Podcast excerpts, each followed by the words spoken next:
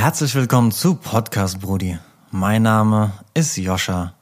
Ich sitze da oben auf dem Ginnheimer Spargel, schaue runter auf die bunten Kreativkreise in Frankfurt und sage euch, es ist eine traumhafte Zeit für die Hip-Hop-Community.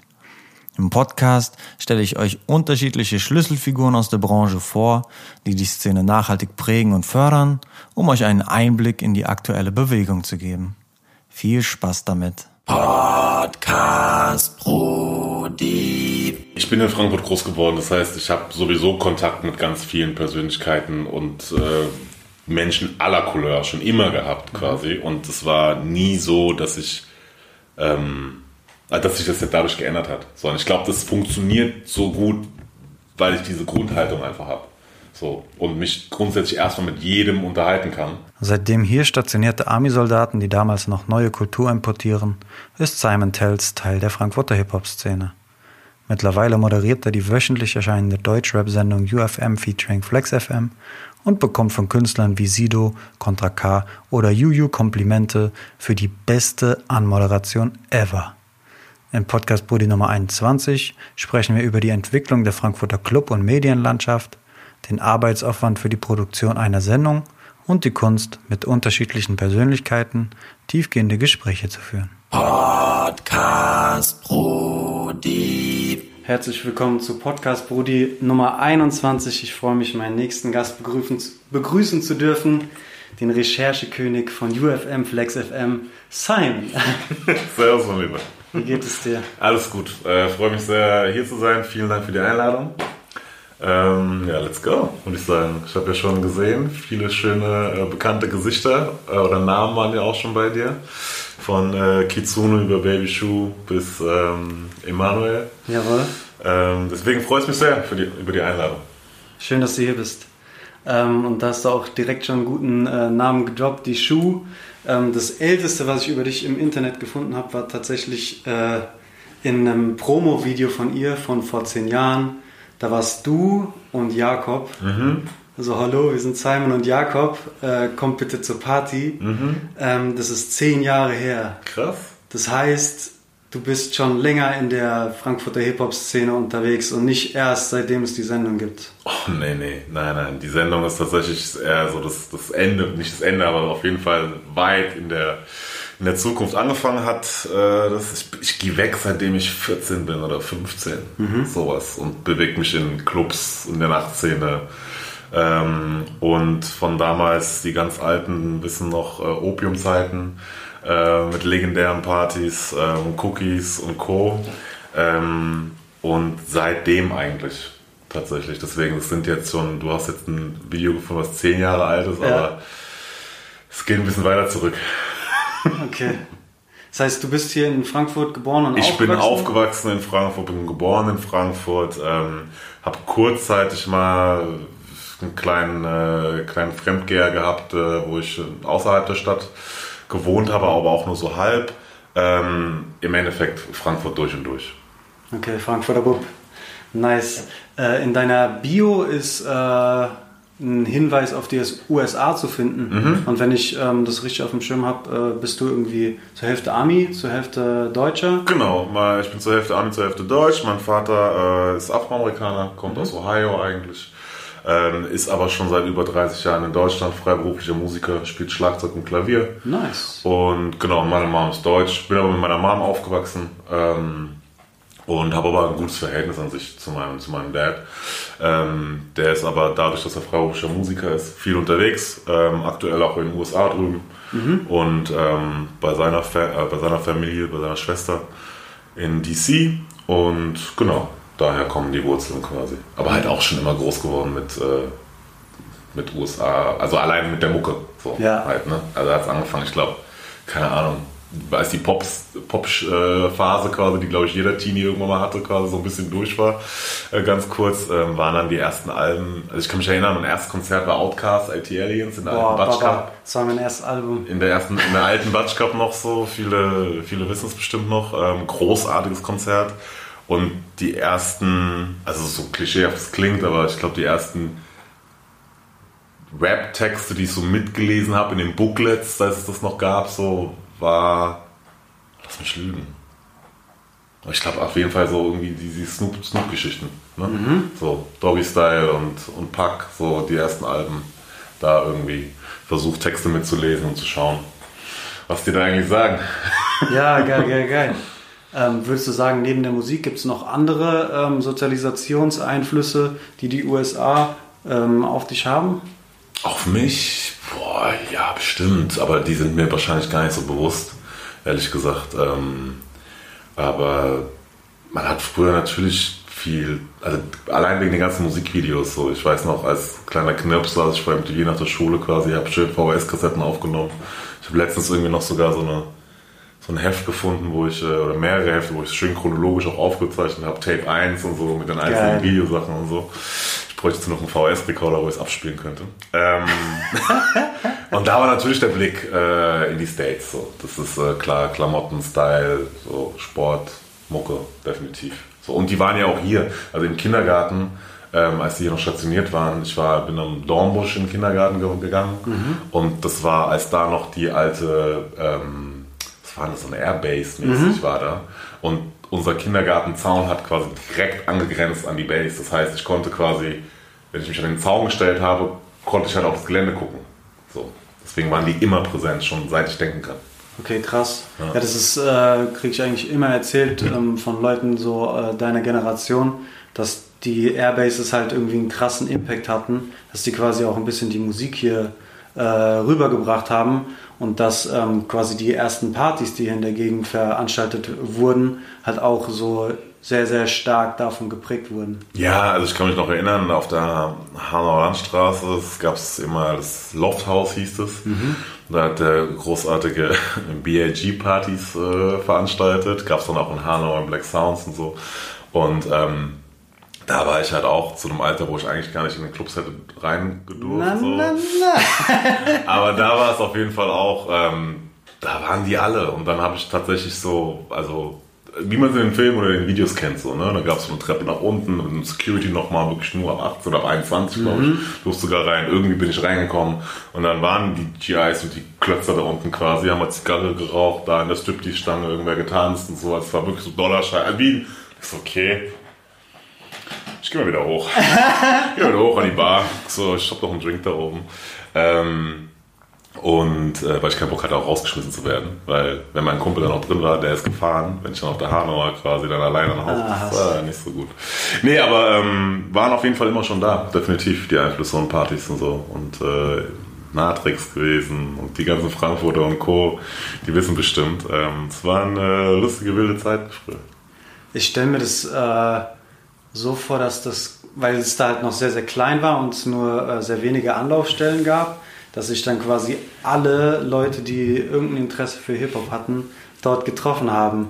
Und dass man dann quasi so, oder ich unterstelle es einfach mal, dass du quasi so alle Oldschool-Nasen äh, aus Frankfurt irgendwie kennst, weil alle irgendwie auf diesen Partys waren, oder? Also Man, man kennt schon sehr, sehr viele tatsächlich, weil es zu der Zeit einfach nur bedingte Spots gab, wo du halt hingehen konntest, wo du die Kultur, die Mucke erleben konntest. Ähm, und deswegen kennt man schon so den einen oder anderen tatsächlich, ja. Und äh, von ganz früher noch. Und äh, lustigerweise heutzutage oder jetzt auch vor ein paar Jahren, dann, wenn man mal die äh, alten Nasen trifft, dann ist es immer wieder schön. Und ähm, ja, aber wie gesagt, Opium war auf jeden Fall ein zentraler Spot, so, ähm, wo viele gute Partys, auch Afterpartys von, äh, heißt die MTV Music European Awards mal hier waren oder so. Ähm, als Jay-Z sein Girls, Girls, Girls Song draußen hatte, wo irgendwie ein Casting war, wo gefühlt halb Frankfurter Mädels irgendwie auf der Bühne tanzen durften und so. ähm, zu der Zeit, so, das war, war sehr lustig so. Da kam dann noch ins Cookies rein und so. Das war, ähm, war lustig. War lustig. Und äh, Wiegand, der damals auch unter anderem die Partys gemacht hat, die Friday-Partys, die legendären, ähm, der hat schon hohe Prominenz tatsächlich teilweise da in diesem Laden gehabt. Das war schon so der In-Spot. Auch von, von Bekannteren. Also, ne, Aftershow, sagen, sagen, sei es ein Jay-Z, sei es mal ein, äh, ich weiß gar nicht, Buster Rhymes oder irgendwer, wer da alles durchlief quasi. Auch, also Ami-Prominenz natürlich und dann natürlich auch die, die Deutschrap-Prominenz damals so.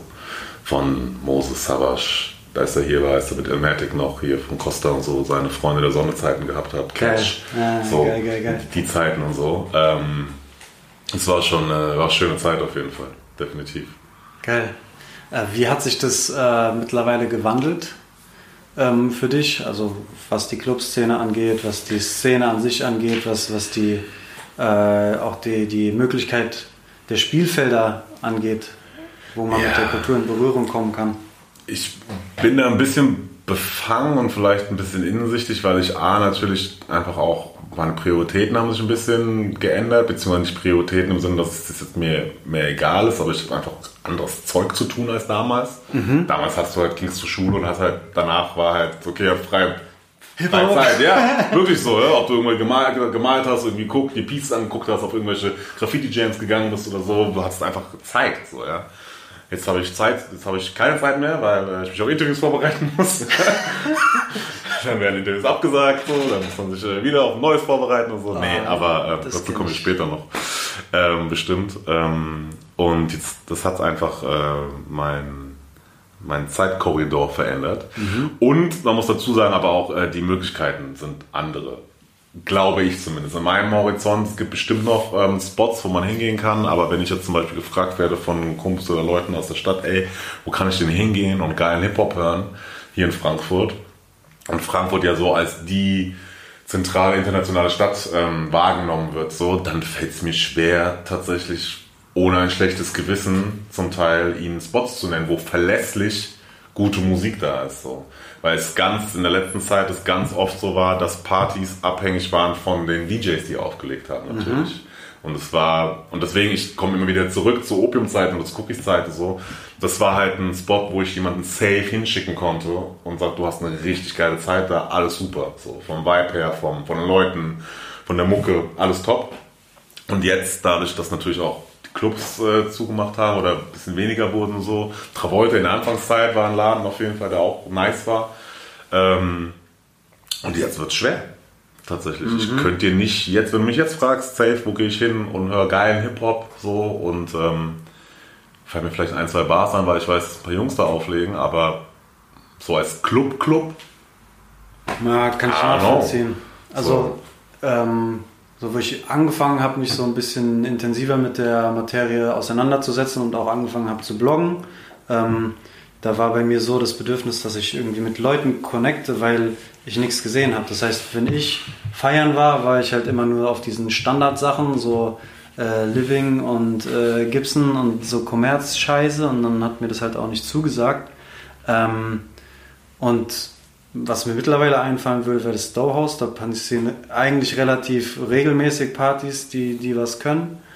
Ähm, aber ja, ich finde es immer noch erstaunlich, ähm, wie, wie schwierig der Zugang dann trotzdem ist, obwohl hier in der Theorie eigentlich äh, so viel gehen müsste.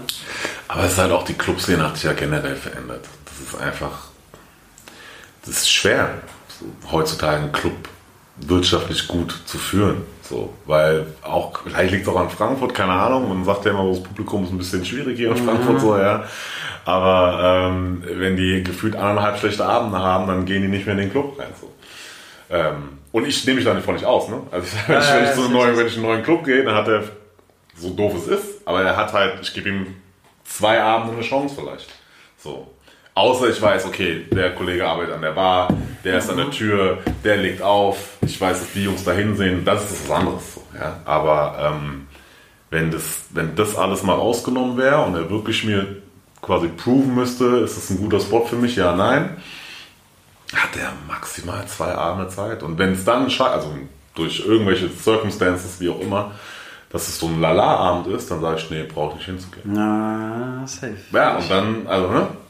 Schwierig. Und dann hast du halt, ähm, wo holst du die Leute dann her? Und du brauchst ja auch eine coole Crowd. Das heißt, selbst wenn der Mucke geil ist und das Interieur geil ist und so, aber dann hast du halt irgendwie nur Nasen, mit denen du dich irgendwie, wo du nicht so vibest, so, weil das einfach eine andere Welt ist und gar nichts gegen die, aber das ist ja, ne, also ist, wo du dich irgendwo nicht so wohl fühlst, dann gehst du da halt auch nicht unbedingt gerne hin. Ich habe die ganze Zeit äh, irgendwie die Perspektive auf den Orten gehabt, im Sinne von so, es gibt zu wenig Orte, wo es stattfindet, aber du hast gerade jetzt die Crowd erwähnt. Vielleicht ist das auch nochmal ein schlagender Punkt, dass äh, eventuell die Crowd in Frankfurt nicht äh, so nice ist. Also die, die in die Clubs dann feiern geht. Ne? So, weil ich glaube, es gibt, ich war jetzt letztens einem, äh, was letztens, aber ich war im, im Off-Yard. Das hat jetzt zugemacht Ja, gehabt ja. so. Und es war ganz lange elektronisch geprägt. In den letzten Abenden dann, bevor es ähm, aufgehört hat, ähm, waren noch ein paar Hip-Hop-Partys da. Und, ähm, und ich muss wirklich sagen, Props, ähm, es war unter anderem die Party von Sanchez, glaube ich, DJ Sanchez, der da äh, was veranstaltet hat. Und ähm, das war wirklich seit Ewigkeit mal wieder ein Abend, wo alles gestimmt hat. So, die Crowd war Bombe, du hast auch die alten Nasen wieder gesehen, von, von damals gefühlt so. Ähm, Mucke war durchgängig top, so. Ähm, und dadurch kam ein entsprechender Vibe rüber. So. Und ich wollte irgendwie, keine Ahnung, ich glaube, ich wollte um halb vier, drei oder so, drei, halb vier wollte ich gehen, weil ich nächsten Tag wieder ein bisschen früher raus musste, so. Bis fünf war ich da, weil immer wieder ein Song kam, wo ich sagte, okay, Geil, warte kurz, geil, gleich, geil, gleich, gleich. Das hatte ich lange nicht mehr, deswegen, ähm, und das gibt es halt leider nur noch sehr, sehr vereinzelt. Okay, okay, okay. Okay, ähm, aber die, die, die, die Clubs sind eine Sache, Medien äh, sind eine andere Sache. Du arbeitest jetzt für ein, für ein Medienhaus, hast da eine, eine feste äh, Hip-Hop-Sendung als äh, Instanz etabliert über die letzten zwei Jahre. Gott sei Dank. Ähm, ich bin unfassbar dankbar, dass es das gibt. Ähm, helf, korrigiere mich gerne, aber äh, in meiner Wahrnehmung ist es so äh, eine Ausnahmesendung für den Frankfurter Raum äh, oder auch ähm, so eines, eine der wenigen Medieninstanzen, die überhaupt so eine äh, regelmäßige äh, Hip-Hop-Sendung hat, die sich damit ähm, auseinandersetzt. Also bei den, ich habe jetzt einen, geschärften Blick für die öffentlich-rechtlichen, da gibt es schon so die ein oder anderen andere Landesrundfunkanstalt, die auch Hip-Hop-Sendungen hat, also allein in, in Berlin vis-à-vis, Ja, irgendwas mit Rap ja, und so. ja, ja, das ist safe. ähm, aber es ist, ähm, aber das nur auch wirklich aus meiner sehr subjektiven Wahrnehmung, ohne es jetzt ge gecheckt zu haben, so, Mhm. ähm, haben wir das Privileg, dass wir oder in der Sendung relativ tief einsteigen können einfach.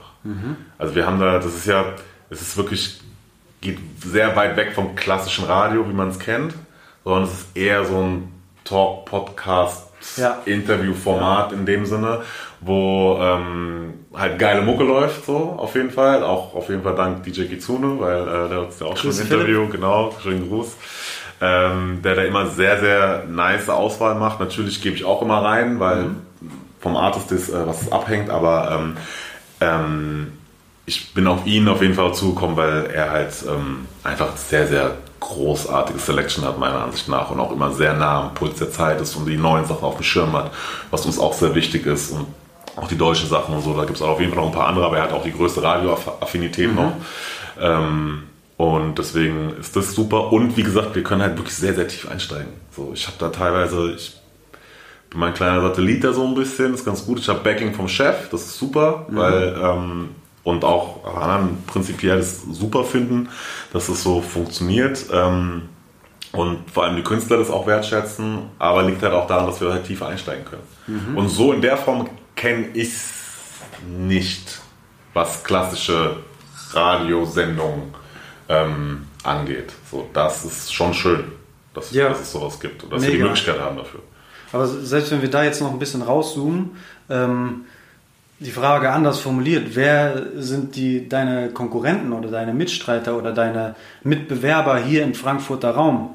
Weil, wie gesagt, aus meiner Perspektive hast du da irgendwie tatsächlich so, so ein Alleinstellungsmerkmal, was auf der einen Seite sicherlich cool ist und auf der anderen Seite ein bisschen, äh, ähm, wie soll ich sagen, wäre cool, wenn da mehr, einfach mehr Outlets wären. Auf der anderen Seite musst du so sehen, im Frankfurter Raum, was Radio angeht, die auch hier so ansässig sind, das ist ja auch sehr überschaubar. Du hast, also was jetzt auch überregional vielleicht ein bisschen Strahlkraft hat, ähm, was du wiederum brauchst, damit Artists eine Begründung haben, da hinzugehen, sage ich jetzt mal, die größere. So. Ähm, und dann hast du natürlich beim Hessischen Rundfunk hast du so eine Instanz, da sind wir die Jugendwelle oder für junge Erwachsene so, HR3, HR4, HR1, HR-Info, was wollen die mit Deutschrap? So, brauchen nicht, das ist sehr gut bei uns angesiedelt. So, dann hast du die privaten äh, Konkurrenten, die haben, hatten mal sowas ähnliches oder haben auch was, ähm, aber das ist eher klassische Radiosendungen und da wird auch nicht so tief eingestiegen. Das kratzt mehr an der Oberfläche. Dann hast du natürlich die Lokalradiosender. Ähm, aber die haben halt auch nur, die haben andere Möglichkeiten einfach. Deswegen ähm, ist es schon so, dass wir da hier in Frankfurt, glaube ich, schon auf jeden Fall ein Alleinstellungsmerkmal haben. So. Auf der anderen Seite ist es so, dass ich jetzt oder wir grundsätzlich natürlich nicht Frankfurt, sondern hessenweit denken und ich jetzt für meinen Teil sogar nicht nur hessenweit, sondern halt deutschlandweit. Dadurch, dass wir auch das YouTube-Format haben, was ja dann quasi komplett losgelöst ist von Zeitung, Raumgefühl. Ähm, und halt Leute in Berlin, in Leipzig und keine Ahnung, ähm, die in irgendeiner Form mit der Kultur Affinität haben, ähm, das ja auch konsumieren und wahrnehmen können. Und ähm, wir natürlich einen Anspruch haben, dass das auch denen gefällt. Natürlich senden wir primär für Hessen, ganz klar. Äh, das ist der Auftrag, aber ähm, alles, was darüber hinaus ähm, Strahlkraft hat, ist, ähm, ist natürlich gern gesehen und wenn man jetzt aufs Internet guckt, auch, ähm, auch wichtig. Weil du jetzt nicht unbedingt ein also du kannst, aber ähm, es hilft natürlich, wenn das nicht nur Hessen quasi äh, feiert, sondern wenn es halt äh, deutschlandweit gefeiert wird. Na, fühle ich. So, äh, als ich fertig war mit dem äh, Abi, da habe ich überlegt, so, okay, was mache ich mit der Welt? Äh, was mache ich mit dem Leben? Und äh, ich hatte das Gefühl, alles, was so ähm, irgendwie meiner Leidenschaft genügen würde, alles, was so Hip-Hop, Journalismus und so ein Kram angeht, dass ich dafür nach Berlin muss oder irgendwo anders hin muss, ähm, weil hier in Frankfurt, weil ich da nichts gesehen habe, wo ich quasi mich hätte bewerben können, wo ich hätte lernen können, etc. Ähm, deswegen ist da wahrscheinlich auch sehr, sehr viel persönliches Involvement bei mir drin, ähm, weswegen ich da so nachhake. Und ähm, hast du das Gefühl, dass äh, quasi die ähm, Präsenz, die der Hip-Hop-Kultur äh, in der Frankfurter Medienlandschaft über die Radios hinausgehend ähm, im Vergleich zu der äh, Relevanz dieser Kultur äh, im Verhältnis steht? Also ich meine, also quasi die Relevanz der Hip-Hop-Kultur und die, äh, die Plattform, die die Kultur in den Medien hier bekommt, steht das, in was für einem Verhältnis steht das äh, aus deiner Perspektive? Die definiere Medien quasi, wenn du jetzt, wenn du jetzt sagst Zeitschriften oder ähm, keine Ahnung, äh, Portale, die auch hier ansässig sind, so und ähm, das versuchen von hier nach draußen zu tragen, so. Ähm, würde ich jetzt ohne jemanden national treten zu wollen sagen, dass nee, also, die, also das ist nicht ausgewogenes Verhältnis, könnte theoretisch mehr sein, aber gleichzeitig ist es auch unfassbar schwer, glaube ich, so ein Ding einfach an den Start zu bringen. Ähm, da muss man sehr, sehr viel äh, Zeit, Geld, Leidenschaft, Blut und Fleiß, glaube ich, investieren, dass du, wenn du nicht ähm, jemanden hast oder eine größere Instanz hast, die auch sagt, okay, ja, das sehen wir als wichtig an, ähm, die dahinter steht, dann ist das schon schwer, quasi das an den Start zu bringen und dann auch relevant zu machen einfach. Und weil du ja natürlich konkurrierst ja mit so vielen Angeboten so. Also warum soll ich mir die eine Blogseite angucken, auch wenn sie geil ist und hier aus Frankfurt so, ähm, wenn es doch, keine Ahnung, mit zwei Klicks ich irgendwas anderes habe, wo viel mehr geboten wird. Sehr, sehr schade, aber das ist leider das harte Business, glaube ich so. Ähm, und das ist ja teilweise, also wir haben ja, wir sind ja davon ja auch nicht ausgenommen, teilweise. Ne? Wir müssen ja auch konkurrieren mit allen möglichen Angeboten, die es ähm, sie auf dem, Markt, auf dem Markt gibt. Und ähm, natürlich guckt man sich äh, andere Interviews an oder andere Plattformen, die das Ähnliches in die Richtung machen, gar nicht Radiosender. Aber wie gesagt, ich habe da gar nicht die Brille auf Radio nur, sondern generell am Angebot von Hip-Hop-Interviews. Und ähm, das ist auch eine starke, harte Konkurrenz. Da sind richtig viele gute Sachen da draußen. So, auf jeden Fall. Safe. Richtig gute. Und ähm, da gilt es mitzuhalten. So. Also ähm, was ich äh, besonders finde, ist, äh, dass der, der YouTube-Kanal von UFM, das sind eigentlich äh, so ab dem Zeitpunkt, wo ihr mit der Sendung angefangen habt, ich glaube zu 95 Prozent eure Sendungen, die eben diesen Kanal speisen. Und das finde ich interessant, dass das quasi eine Sendung ist, die einen ganzen Kanal speist, äh, obwohl der ganze Sender eigentlich Jugendkultur heißt und noch ganz viele andere Sendungen beinhaltet. Und ähm, ja, das fand ich auf jeden Fall auffällig. Ja. Auf der anderen Seite muss man auch sagen, dass es, ähm, also, aber das weiß man nicht unbedingt, wenn man halt nicht drin ist. Es ist tatsächlich auch einfach eine Kapazitätsfrage. So. Mhm. Wir haben jetzt mit dem äh, Produkt, mit der Sendung, es war von vornherein darauf angelegt, dass es trimedial ist, ähm, weil es, uns gibt es ja auch als Podcast, du kannst mhm. bei Spotify quasi die, die Interviews auch nachhören, ohne Musik natürlich, wegen Rechtefrage, ist klar. Aber ähm, war von Grund auf angelegt, dass es trimedial ist. Und ähm, wir sind auch nur begrenzt Menschen, weil unser Kerngeschäft von UFM immer noch Radio ist. Mhm. Müssen aber natürlich trotzdem Digitalprodukte an den Start bringen jetzt. So, ähm, es wird auf jeden Fall höchste Eisenbahn. So schön, wie, der, wie, der, klassische Allmann immer sagt. Ne? Ähm, nee, lustigerweise, ich muss daran denken, dass ein, ein, ein großartiges Kommentar, ein YouTube-Kommentar eines der ersten Interviews, ähm, als wir am Start waren, war, ähm, was will dieser almanisierte Deutsche? Äh, so, das äh, das äh, immer noch Props an den Kollegen. Äh, darüber muss ich immer wieder schmunzeln. Ähm, nee, aber das ist ähm, einfach tatsächlich eine Kapazitätsfrage, weil du brauchst einfach äh, Manpower, um, ähm, wenn du jetzt sagst, mehrere Formate, mhm. ähm, die das, diesen Kanal speisen müssten, äh, die das an den Start bringen. So, und, äh, und das muss natürlich dann auch alles noch passen. Ne? Dann muss, das ist ein Riesenhaus.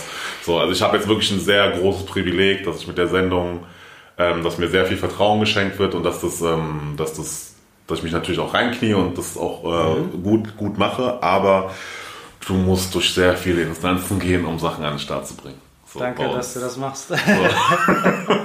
es war, äh, der Anfang war schon, da floss sehr viel Energie und Leidenschaft und Überstunden und ähm, an Wochenenden, an Feiertagen und äh, dass das quasi so jetzt ist, wie es ist. Ist die Sendung dein Baby? Also ja, safe. Quasi mitentwickelt. Von Peak auf, genau, von mhm. der Peak. Also es war, ich kann, wir können jetzt kurz gerne darauf eingehen, wenn du möchtest, gerne, also, gerne, wie gerne, es ähm, entstanden ist. So. Ähm, es war so, dass ich dann irgendwann 2018, Ende 2017, Anfang 2018, äh, habe ich intern das Team gewechselt und dann ähm, mit dem war ich enger mit dem Boardchef, beziehungsweise einfach räumlich auch enger. Mhm. Watchef ist der, der quasi alle Sendungen bei UFM verantwortet, mhm. so, die da laufen. Und ähm, er ist privat auch äh, Deutschrap-Fan. Und ähm, ich habe dann gesagt, guck mal, bei aller Liebe, beim mal Kaffee trinken, so, lass doch irgendwie dieses Thema Deutschrap zu UFM bringen. In irgendeiner Form. So. Es kann nicht sein, dass das so durch die Decke geht quasi. Das war das Jahr nach, glaube ich, 2017, wo ja auch Raff und Bones nochmal komplett mhm, mhm alles mhm, gesprengt mhm. haben und so, ja, und irgendwie Deutschrap überall war. Es kann nicht sein, dass das hier nicht stattfindet. Lass mal irgendwas an den Start bringen, so. Und er wäre grundsätzlich erstmal aufgeschlossen. Mhm. Und parallel dazu war ich mit ähm, 385i in Kontakt, weil ich äh, das Team gewechselt hatte für ähm, Promi-Anfragen im Haus zuständig war, also alle, alle irgendwelche Interviewgäste, die für UFM quasi ähm, für die anderen Sendungen ähm, gebraucht wurden, ähm, liefen ähm, über unser Team mhm. und ich war da, da, mit dabei. Deswegen hatte ich dann mal Kontakt äh, zu 385i wegen einer anderen Geschichte, weil wir Chill und Abdi gerne haben wollten. Ähm, und diesen Gedanken hatte ich, war mit ihm eh in Kontakt habe ich gesagt, hey, ich spreche mal mit dem. Der hatte lustigerweise äh, bei 385i, die hatten ja quasi die, die Sendung mit Samir bei äh, Radio X, Flex FM, ähm, die, wo Mucke lief und einmal im Monat, glaube ich, auch nur zu einer relativ undankbaren Zeit. Ähm, und da hatten die halt die Jungs, die dann ins Studio gekommen sind und geflext haben. So großartig auch, wirklich. Die haben auch richtig Pionierarbeit geleistet. Ja, so, ähm, das war aber tatsächlich sehr auch anstrengend, viel Arbeit verbunden, so wie ich das mitbekommen habe, weil das ähm, ja, es ist einfach andere Strukturen. Mhm. Und ähm, die hatten auch ein Interesse, das ähm, auf eine andere Schiene zu setzen. So. Und dann haben wir gesagt, guck mal, passt doch super, lass uns mal unterhalten, was wir da irgendwie machen könnten. Ja, und dann ging es relativ fix, dann haben wir uns zusammengesetzt, ähm, hatten die Idee, okay, komm, lass doch das lass irgendwie ein Joint Venture finden, so, dass wir das quasi zu uns holen das ein bisschen ausbauen, mit quasi journalistisch, äh, ne, öffentlich-rechtlichen Anspruch füttern noch ein bisschen. ähm, und geile Interviews machen. Und ähm, ihr habt Connection in die Szene. So. Es war uns auch sehr wichtig, dass es authentisch ist. Da ist mit 3 4 halt einfach, also authentischer geht's nicht. So. Ähm, Schöne Grüße. Und ähm, dann war das relativ schnell geboren. Dann war direkt bei der ersten Sendung, waren dann, äh, also Demo-Sendungen, wie gesagt, es muss durch viele, war es dann direkt, okay, wann wollen wir machen? Äh, morgen, übermorgen, so. Da muss natürlich erstmal Konzept gemacht werden. so. Und dann, okay, ja, lass mal noch zwei, drei Tage und dann ähm, war direkt, okay, komm, dann lass mal auch direkt Chelo Abdi einladen, dann direkt äh, quasi äh, mit Kamera und wir, wir testen mal, als ob es quasi jetzt quasi direkt schon live wäre. Dann haben wir das gemacht, dann haben wir da ein bisschen Spaß gehabt quasi im Studio. Dann äh, wurde, ein, wurde ein Demo gemacht, da Best-of quasi draus geschnitten, kurz an die Chefs geschickt, so, kurz in Anführungszeichen, wurde an die Chefs geschickt und die haben gesagt, ja, klingt authentisch, klingt geil, sowas hatten wir noch nicht, ist gut, ähm, lass machen. So. Und dann, das war im Sommer 2018, glaube ich, Früh, Frühling, Sommer 2018. Ähm, und dann hat es bis Februar 2019 gedauert, bis es dann tatsächlich dann an den Start kommen konnte. Hat natürlich auch was mit Sendeplätzen zu tun. so. Ähm, aber ähm, und halt die ganze Hintergrundarbeit, die gemacht werden musste. Logo, Setting, Soundlayout, konzeptionell, welche Gäste, wie, ne, DJ Kitsune quasi Philipp rangeholt, so mit dem gesprochen, wie sieht der Workflow aus, so. Ähm, und dann, ähm, dann haben wir dann die erste Sendung, ähm, was dann auch, wir sollten, wollten eigentlich schon im Januar starten, dann äh, heißer Nadel gestrickt, dann wurde es Februar und dann war lustigerweise ähm, unser erster Gast sollte sein Sugar MMFK mit nur 51. Das wurde dann kurzfristig abgesagt, weil ähm, ja, er nicht länger an einem Ort sein durfte. ähm, und das zu der Zeit irgendwie ungünstig war. Ähm, und dann hatten wir die erste Sendung mit Kurdo. Tatsächlich. Ich glaube, 7. Februar 2019 ist die erste Sendung ähm, online gegangen. Und super Interview. Kurdo ist großartig. Schöne Grüße auf jeden Fall. Ähm, sehr viel Spaß gehabt. Und, ähm, und ein wichtiges Element natürlich auch, dass wir ähm, das Flex-Exclusive noch haben. Ähm, dass sie halt einfach in der Sendung zeigen, dann, was sie können. Also was sie hergebracht hat, dass sie noch rappen in der Sendung. Und das ähm, klappt zum Glück auch in ja, 90% der Fälle, sag ich jetzt mal. Geil. Ja, nee, Geil, geil, das, das ist schön.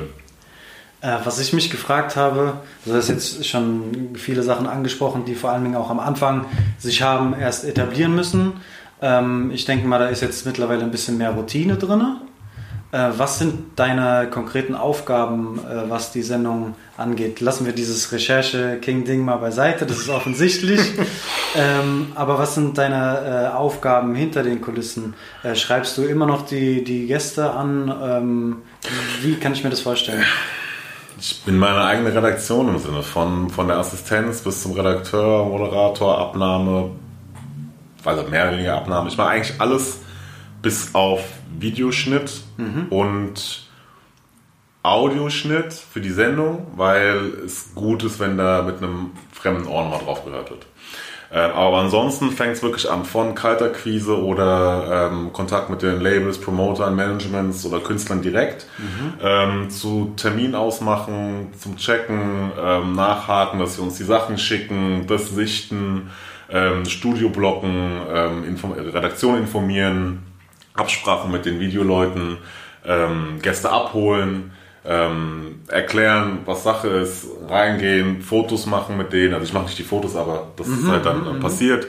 Ähm, und dann natürlich das Interview, dann briefen für, die, für den Audioschnitt, für den Videoschnitt, ähm, den Upload, äh, gucken, was kann man, also den Grafiker quasi ins Boot holen, ähm, was ist, äh, wie wollen wir das Bild machen, Bilder abnehmen, Audios abnehmen, Snaps abnehmen, äh, mit Kitsune natürlich ähm, im Austausch sein, Songs schicken, Mixe hören, Mixe abnehmen, Mixe weiterleiten, Sendung nochmal hören, abnehmen. So. Und äh, dann ähm, dann natürlich dann auch ein bisschen Community Management natürlich so, plus Tagesgeschäft, Mails, was sowieso ran, reinkommt quasi und dann halt immer noch nächste Woche brauchen wir wieder ein Interview. So. Und so läuft es quasi die ganze Zeit. Ähm, arbeitest du Vollzeit beim HR? Ja, fünf Tage die Woche. Okay, wie viel Prozent würdest du sagen, äh, nimmt die Sendung von, von der Zeit ein, die du dort verbringst? Das sind schon 75 bis 80 Prozent.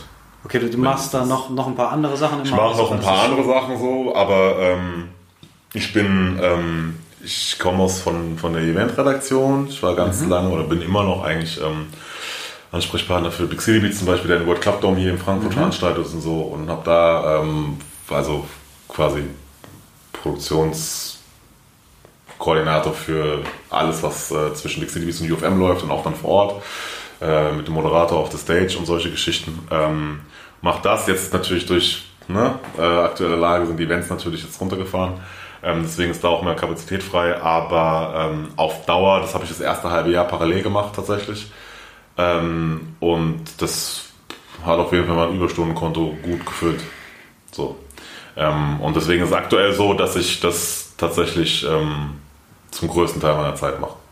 Nice. So. Also Ja. ich, ich, ich kann es ein Stück weit auch nachvollziehen, weil die, die Sendung kommt ja einmal die Woche. Jede Woche, genau. Genau. Und äh, so, keine Ahnung, wenn ich mich vorbereite, dann habe ich bestimmt so acht Stunden, äh, die ich irgendwie in die Recherche reinstecke und mein Podcast kommt einmal im Monat raus. Äh, anders könnte ich es aber auch nicht äh, Ja. machen. Ähm, wie viel Zeit nimmt bei dir die Recherche in Anspruch und worauf legst du da besonders viel Wert? Also Recherche ist tatsächlich schon äh, äh, Fluch und Segen zugleich. Aber das nimmt schon mindestens, also unter acht Stunden nicht. So.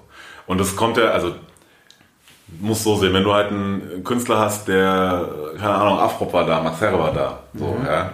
Riesendiskografie, ewig alt. Wo fängst du an? 10.000 Stories. So, Ja. ja, wo, wo fängst du an? Und ähm, weil du natürlich, wir haben ja den Anspruch, das sage ich auch jedem Künstler, der da ist, die Brücke zu schlagen zwischen dem, ähm, dem Hip-Hop-Fan, so, der Deutschrap durch und durch hört, quasi alle möglichen Newcomer kennt, bis Oldschool und das gefühlt so atmet. Ähm, und dem klassischen Radiohörer, der durch Zufall vielleicht eingeschaltet hat, so, ähm, und aber eigentlich mit Deutschrap wenig zu tun hat, aber trotzdem irgendwo abgeholt werden muss. Und ähm, deswegen gehört eine gewisse Einordnung natürlich immer dazu, ähm, wo kommt er her, was ist seine Relevanz, Bedeutung und so weiter und so fort. Aber natürlich willst du auch dem Künstler gerecht werden. Ähm, und mein Anspruch ist tatsächlich, und das ist auch ein bisschen Respekt dem Künstler gegenüber, dass du einfach weißt, was er gemacht hat. So, und dass du ähm, dir seine Songs angehört hast. So, klar, du kannst dir nicht alle Afro-Alben angehört haben, so, oder alle Max Herren-Alben durch, so, aber mal mindestens so die relevantesten und zumindest das letzte. Wo kam er her, quasi? Was ist sein, ne, sein aktueller Stand? Wo bewegt er sich? Natürlich dann das Neueste auch, klar. Ähm, und dann ein Gefühl für die Person kriegen einfach. So, weil bei uns ist es ja, also echte Leute, Beats und Stories, das habe ich am Anfang immer noch ein bisschen dazu gesagt, das ist so ein bisschen das, worum es gehen soll. Und wir wollen ja gucken, dass wir wirklich, so doof es jetzt klingt, aber dieses bisschen Real Talk einfach haben. So, ja? Und nicht dieses klassische, ich frage dich was und bitte mach mir deine vorgefertigte Antwort und dann frage ich dich wieder was und dann ne, so dieses Hin und Her, sondern es soll ein lebendiges Gespräch sein. Ich will ein bisschen was von dem Künstler wissen, ich will ein bisschen was von der Person wissen, so, weil da steckt ja auch immer ganz viel drin.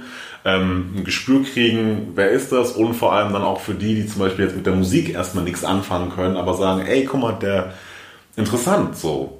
Kodo kommt aus einem äh, Kriegsgebiet, so, für ihn war es vollkommen verständlich, dass er mit sechs irgendwie schon mal ein Gewehr gesehen hat, so, und das dann auch irgendwie Schießen beigebracht hat, so, weil er sich verteidigen musste, weil die jetzt mal durch die Tür reinkommen können, so, ja. Und dann ist es aber, okay, krass, so, das, weil das so in einem ganz anderen Erfahrungshorizont und einer ganz anderen Welt spielt, so, die der vielleicht Durchschnittshörer in irgendeiner Form mal ähm, erlebt oder gefühlt weiß, dass es sie überhaupt gibt, so. Und dann ist es so, okay, krass, schon interessant. Und der macht Mucke. Okay, dann hören wir mal die Mucke an, so, ja. Und ähm, so versuchen wir diese beiden Welten auch ein bisschen zu verbinden. Und dafür ist es natürlich wichtig zu wissen, was, was ist, wer ist das, der da vor mir ist, so. Und wenn du das jetzt gefragt hast, worauf lege ich äh, besonders Wert? Auf die Details. auf die Details. Äh, das, ähm, da versuche ich schon, das da ein Auge hinzulegen, quasi, wo man das normalerweise vielleicht einfach übergehen würde aber ähm, dann doch das rauszuarbeiten, das vielleicht nur mal ganz kurz aufgeblitzt ist irgendwo, aber was vielleicht eine Relevanz hat oder was er mal in so einem Nebensatz gesagt hat in einem anderen Interview, wo man aber gemerkt hat, so, ah, das ist schon eine wichtige Sache und vor allem dann auch auf Sachen oder Punkte, Themen, die weiter zu spinnen, die er vielleicht woanders schon mal gesagt hat, dass er nicht das wiederholt, was er woanders schon mal, ne, so, weil das, ich glaube, das ist auch für den Künstler einfach langweilig so. Wenn ich, ich habe mir früher auch Interviews angeguckt und ähm, habe da mich manchmal gefragt, so, warum fragst du das denn? Das ist doch einfach, wen interessiert's? So ein bisschen. Und du hast dann auch vom Künstler gemerkt, er sagt es immer wieder das Gleiche. Weil er immer wieder das Gleiche gefragt wird. Und das versuchen wir nach Möglichkeit zu vermeiden. Klar musst du über seine Mucke sprechen. So. Und natürlich sind Fragen dabei, die woanders auch schon mal gestellt wurden zum Teil. Ähm, aber vielleicht geht man da den Schritt weiter, geht nochmal auf eine, guckt mit einer anderen Perspektive drauf, holt sich einen blickt auf ein anderes Detail und stellt es nochmal nach vorne und versucht das Ganze halt irgendwo im Gespräch stattfinden zu lassen. So. Finde ich geil. Das, äh, dadurch, dass du das machst und dadurch, dass die Recherchearbeit eben so intensiv ist, äh, werden halt neue Seiten von den Künstlern äh, zutage getragen, die vielleicht woanders noch nicht gezeigt wurden. Das heißt, man kann theoretisch könnte man so im Interview-Game so miteinander leveln, so dass man äh, in der in der Gänze ein immer äh, kompletteres Bild von einem äh, Künstler bekommt. Ähm, und was ich super spannend finde, ist, dass ähm, bei den Intros gefühlt 80% der Leute sagen, wow, beste Anmoderation ever. Gibt dir das irgendwas? Naja, es ist, ähm, also du hast als, als Interviewer ist natürlich ähm, das Ding, du weißt nie, wo kommt der her. Hat der einen Scheißtag gehabt? Hat er schon drei Interviews gehabt, die ihn richtig abgefuckt haben? Ähm, keine Ahnung, ist selber falschen Fuß aufgestanden. Und ähm, es ist so ein bisschen wie Gastgeberrolle. Verstehe ich mich auch so ein bisschen. Ihr, ihr kommt zu mir in die Sendung, zu uns in die Sendung ähm, und wir wollen, dass es euch gut geht, so wie du. Du hast mir jetzt was zu trinken angeboten, ne? Du bist ein Scheibchen Zitrone rein, so, ja. Und äh, bist einfach nett und höflich so. Und das ist so meine Art, quasi Hallo zu sagen und sagen, schön, dass du da bist. Es freut mich, dass du da bist. Ich habe mich mit dir auseinandergesetzt. Lass anfangen. So. Und dazu gehört dass natürlich du weißt äh, ein paar Details, ein paar Insider und das äh, und ihn gleichzeitig vorzustellen und ähm, den Leuten draußen so ein bisschen eine Idee zu geben, okay, wer ist das denn? Geil. So. Ist Ist, es- ist als Icebreaker im Endeffekt. So. So. Funktioniert gut, äh, meines Eindrucks nach. Ähm, hast du schon mal jemanden komplett falsch eingeschätzt oder äh, bist dann überrascht gewesen, als du auf deinen Interviewgast äh, getroffen bist? Oder ist deine Prognose immer recht nah dran? Falsch, komplett falsch nicht, aber natürlich ähm, bist du als Interviewer davon abhängig, wie sehr dein Gegenüber Bock hat.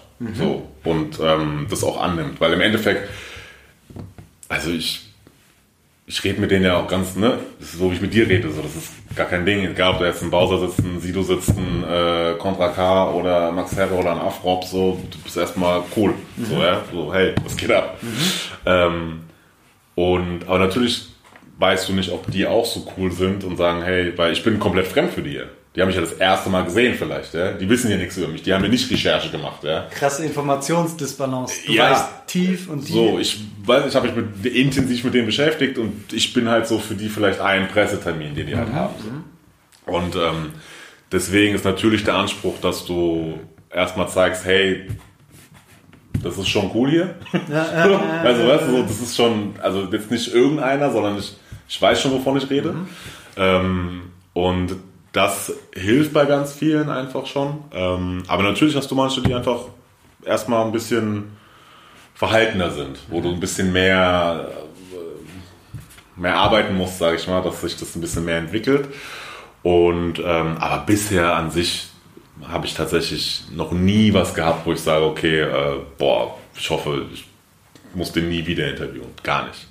Sondern eher im Gegenteil. So geil, schade, dass wir jetzt aufhören müssen, weil wir könnten eigentlich noch die ganze Zeit reden. So, ja. Also das ist schon. Ähm, und die sind wirklich, ach, durchweg alle cool. So, also die sind wirklich, es gab noch nie jemanden, der irgendwie ein Arschloch war in irgendeiner Form, sondern die sind an sich, sind die echt immer cool. Und das habe ich halt wirklich gemerkt, wenn du cool zu denen bist, so, und die halt auch ein Gespür dafür haben, so, redet er nicht nur und tut er nicht so, sondern ist er halt wirklich, also steckt da was dahinter, es ist authentisch, was der Typ da macht, ähm, dann bist du schon mal, hast du schon mal die halbe Miete. Geil, So. geil, geil, geil.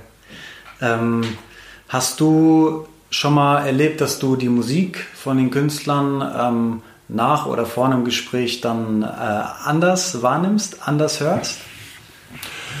Also vor dem Interview ist natürlich so, ich bin relativ offen quasi, was musikalische ähm, Sachen angeht, aber es gibt natürlich Sachen, die mir mehr oder weniger gefallen. Ähm, privat. Ich bin aber natürlich in der Rolle des Moderators, ich nicht daran quasi äh, irgendwie groß zu judgen, natürlich Haltung zeigen und allem drum und dran, aber ne, wir müssen ja immer noch gucken, dass es einigermaßen ähm, nicht zu judgy ist und wir sind ja, wir laden ja auch keinen ein, um ihn irgendwie fertig zu machen. Deswegen schaue ich schon, dass bei jedem Künstler, weil der macht es ja, weil er es geil findet, sonst würde er die Musik ja nicht machen so. Und versuchen rauszufinden oder die Perspektive einzunehmen, so was ist das, was ihm wichtig ist bei seiner Musik. So. Und warum ist das so? ja. Ähm, auch wenn ich das privat vielleicht gar nicht so machen würde. So. Beisp bestes Beispiel, was ja immer genannt wird, Autotune. So, ja. ähm, ob es jetzt gut oder schlecht eingesetzt ist. So. Und ähm, ich grundsätzlich habe nichts gegen Autotune, wenn es cool eingesetzt ist. So. Wenn es zu viel ist, ist mir ein bisschen so, okay, muss nicht sein. Äh, wenn du ein bisschen zu viel rumheust, mag ich auch in der Regel nicht. So, wenn du ein bisschen zu sehr auf Proll machst, mag ich es auch nicht so. Ja, Ja, ja, ja. Ähm, oder ein bisschen zu aggressiv so. Aber ähm, das ist dein, dein Produkt, deine Kunst und das hat erstmal Legitimität zu sein. Ähm, und meine Aufgabe ist es, damit auseinanderzusetzen. So. Und, ähm, und danach anders wahrgenommen, zum Teil, weil ich dann mehr den Künstler kennengelernt habe oder die Person hinter dem Künstler und ich dann in der Regel immer mehr positiv, äh, beziehungsweise eine positive Entwicklung hatte, wo ich sage, okay, das war jetzt nicht ganz so meine Mucke, aber okay, jetzt weiß ich, wo du herkommst, wer du bist und so und das ist dann, kann ich mehr nachvollziehen. Na, So. nice. Und das ist ja auch der, das ist ja auch das, was wir, was wir schaffen wollen. So, dass wir möglichst den Leuten, die bisher gedacht haben, ah, also grundsätzlich auch Deutschrap, ah, sind irgendwie alles Assis oder ach, nur Prolls oder nur, keine Ahnung, dass wir da so ein bisschen das öffnen wollen, um zu sagen, so, nee, nee, nee, das ist sind schon, da steckt schon was dahinter, so, ja. Das sind schon, in der Regel sind es schon sehr, sehr coole und auch interessante äh, Persönlichkeiten, die teilweise echt, so doof es klingt, aber schon eine krasse Background-Story haben, so, was sie durchmachen mussten. So. Jeder hat sein Päckchen zu tragen, klar, und nicht bei allen, logisch, aber ähm, das ist schon krass, zum Teil. So, und das, das ist ja auch das Ding, warum wir es machen, unter Das anderem. ist mega spannend.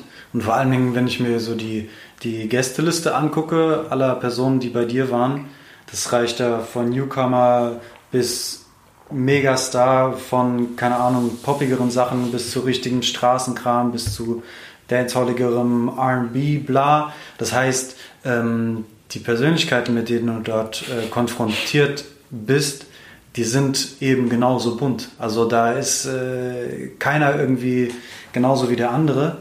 Ähm, hast du ähm, irgendwie beobachten können, dass äh, sich über den, über den Zeitraum der letzten zwei Jahre irgendwie dein Mindset ein bisschen äh, geändert hat, eben dadurch, dass du so viel Kontakt und so intensiven Kontakt äh, mit unterschiedlichen Personen hattest? Nee, ich bin in Frankfurt groß geworden. Das heißt, ich habe sowieso Kontakt mit ganz vielen Persönlichkeiten und äh, Menschen aller Couleur schon immer gehabt quasi. Und es war nie so, dass ich, ähm, dass sich das jetzt dadurch geändert hat. Sondern ich glaube, das funktioniert so gut, weil ich diese Grundhaltung einfach habe. So. Und mich grundsätzlich erstmal mit jedem unterhalten kann. Egal, wo er herkommt.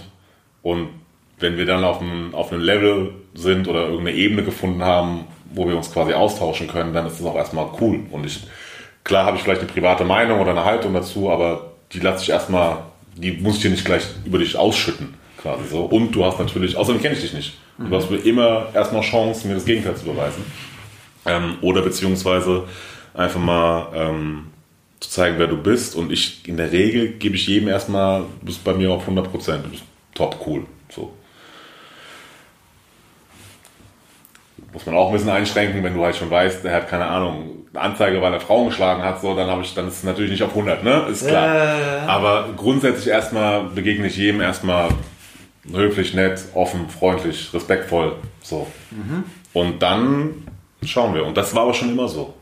Und das hilft, glaube ich, in diesem, wie du es gemeint hast, dass so unterschiedliche Couleur von Akteuren und Gästen da sind, ähm, mich auf die Jungs und Mädels halt einzustellen, Geil. glaube ich. Geil, geil, geil.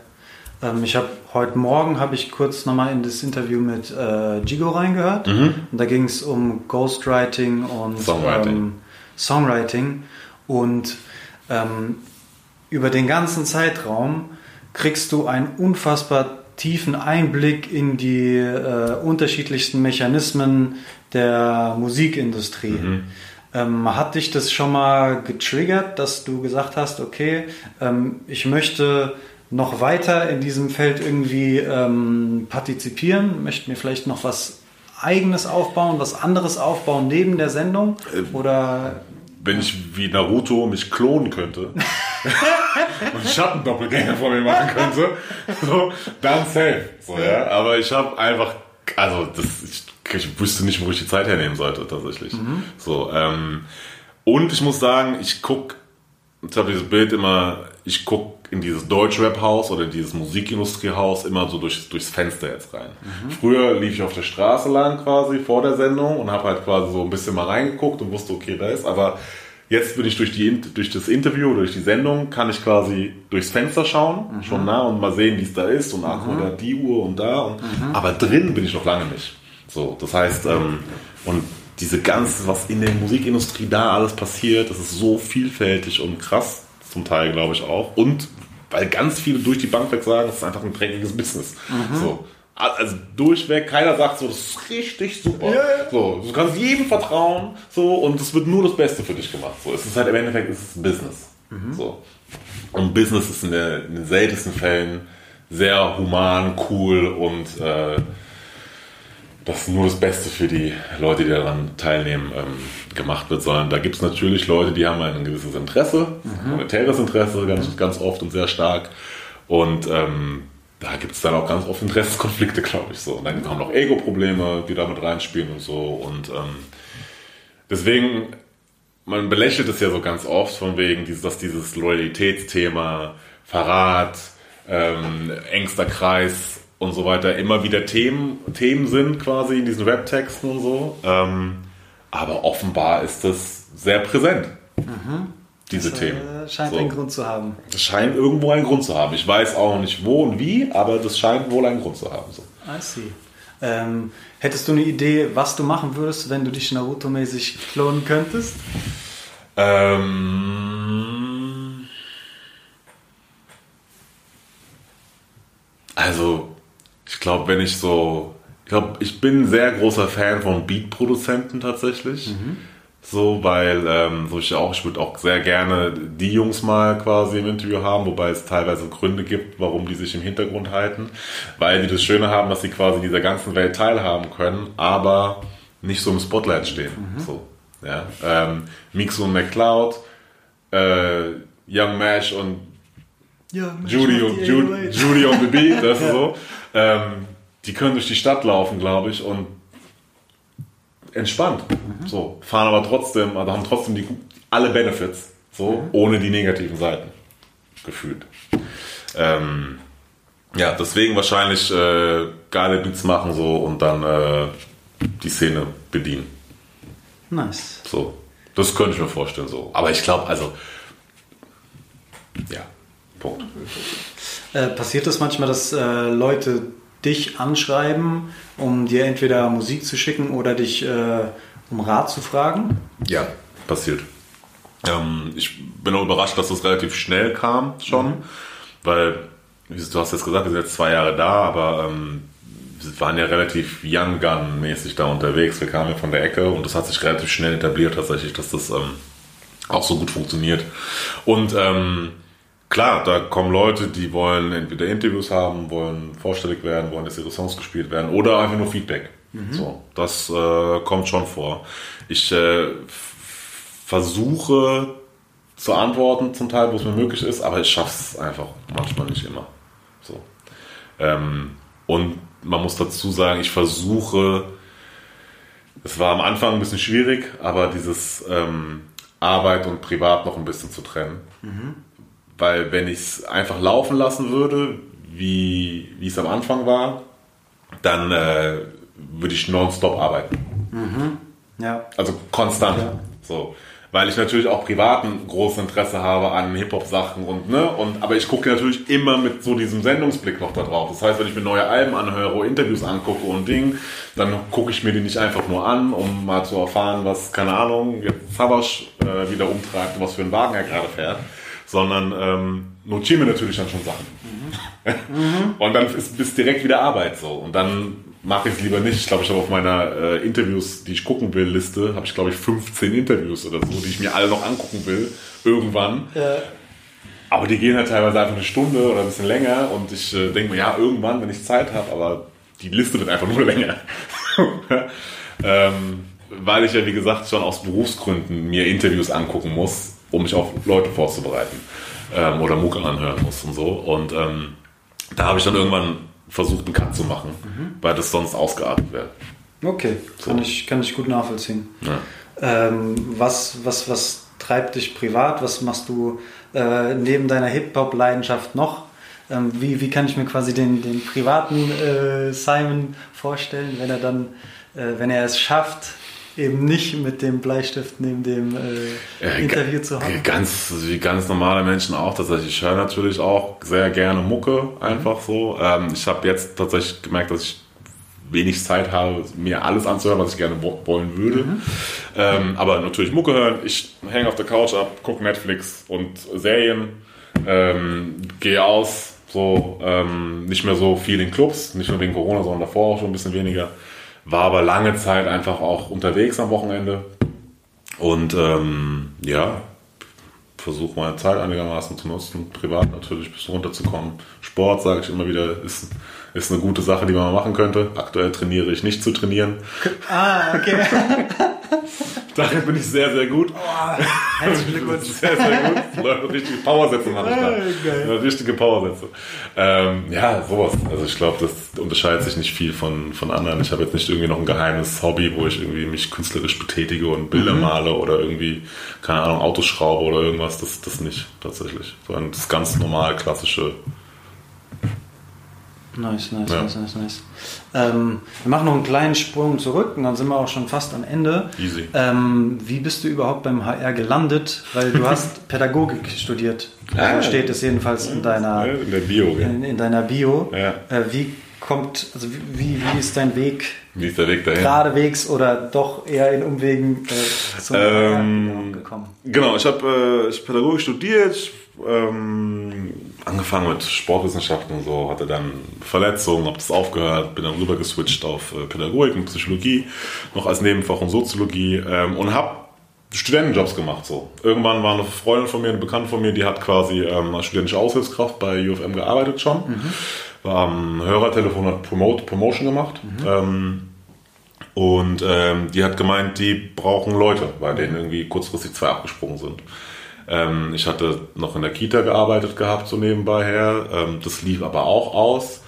Das heißt, das Timing war super. Zum HR hatte ich eh immer schon Kontakt, weil ich da in der Nähe aufgewachsen bin quasi und irgendwie von mal beim Tatort durchs Bild laufen, Komparsensachen bis irgendwie, keine Ahnung, irgendwelche anderen Sachen, ähm, ich da immer mal schon mal wieder gemacht hatte so.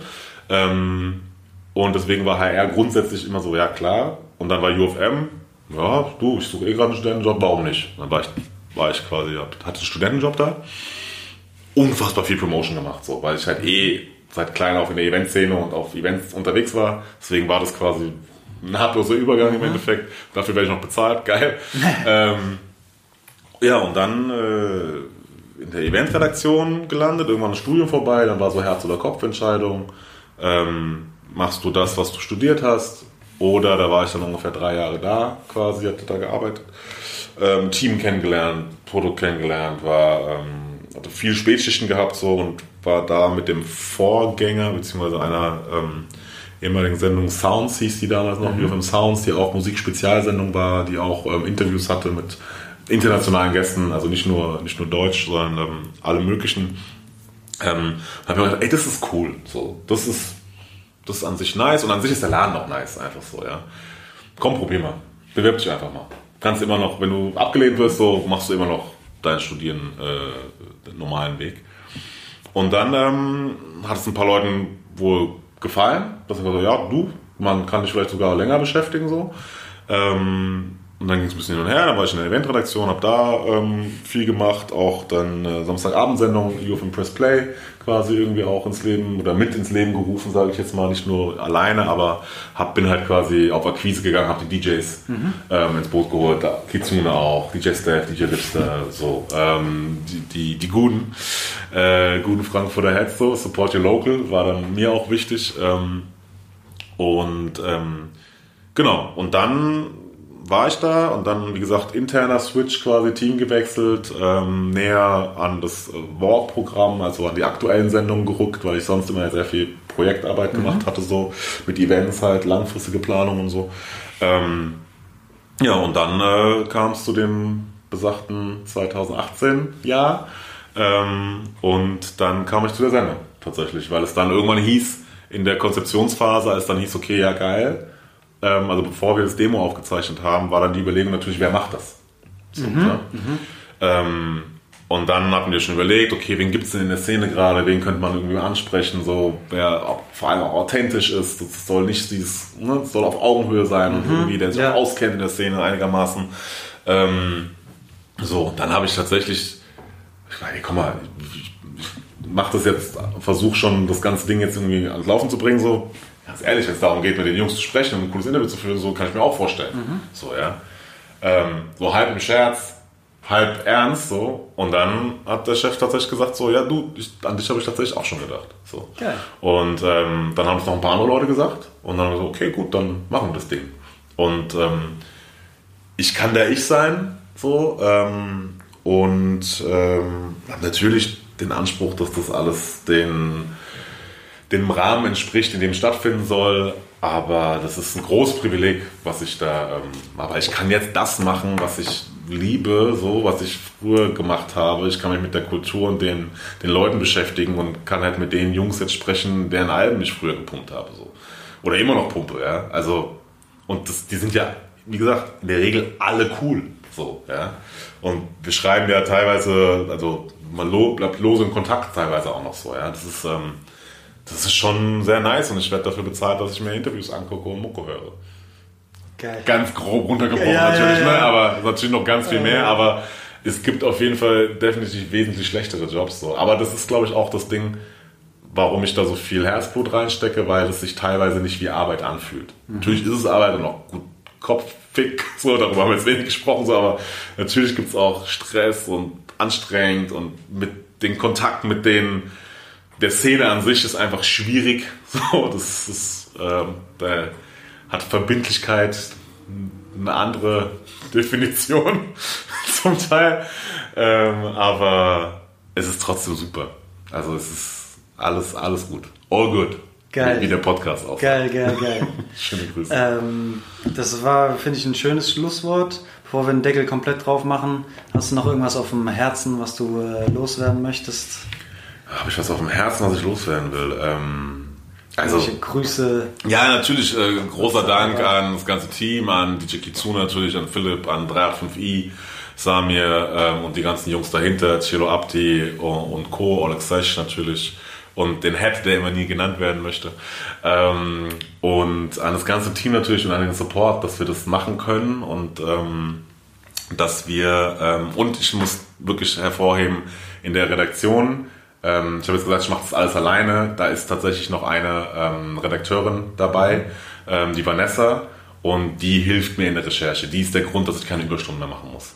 Nice. Die hilft mir und guckt sich die Interviews an und macht schon mal quasi ein bisschen Vorrecherche und ähm, hilft mir da wirklich, weil sonst ähm, wäre das schon sehr tough. Gerade wenn es darum geht, so mit langer Historie oder lange Diskografien und so ähm, das an den Start zu bringen, das wäre schon, schon Next Level. Die habe ich jetzt am Anfang vergessen. Ähm, der gebührt auf jeden Fall großer Respekt.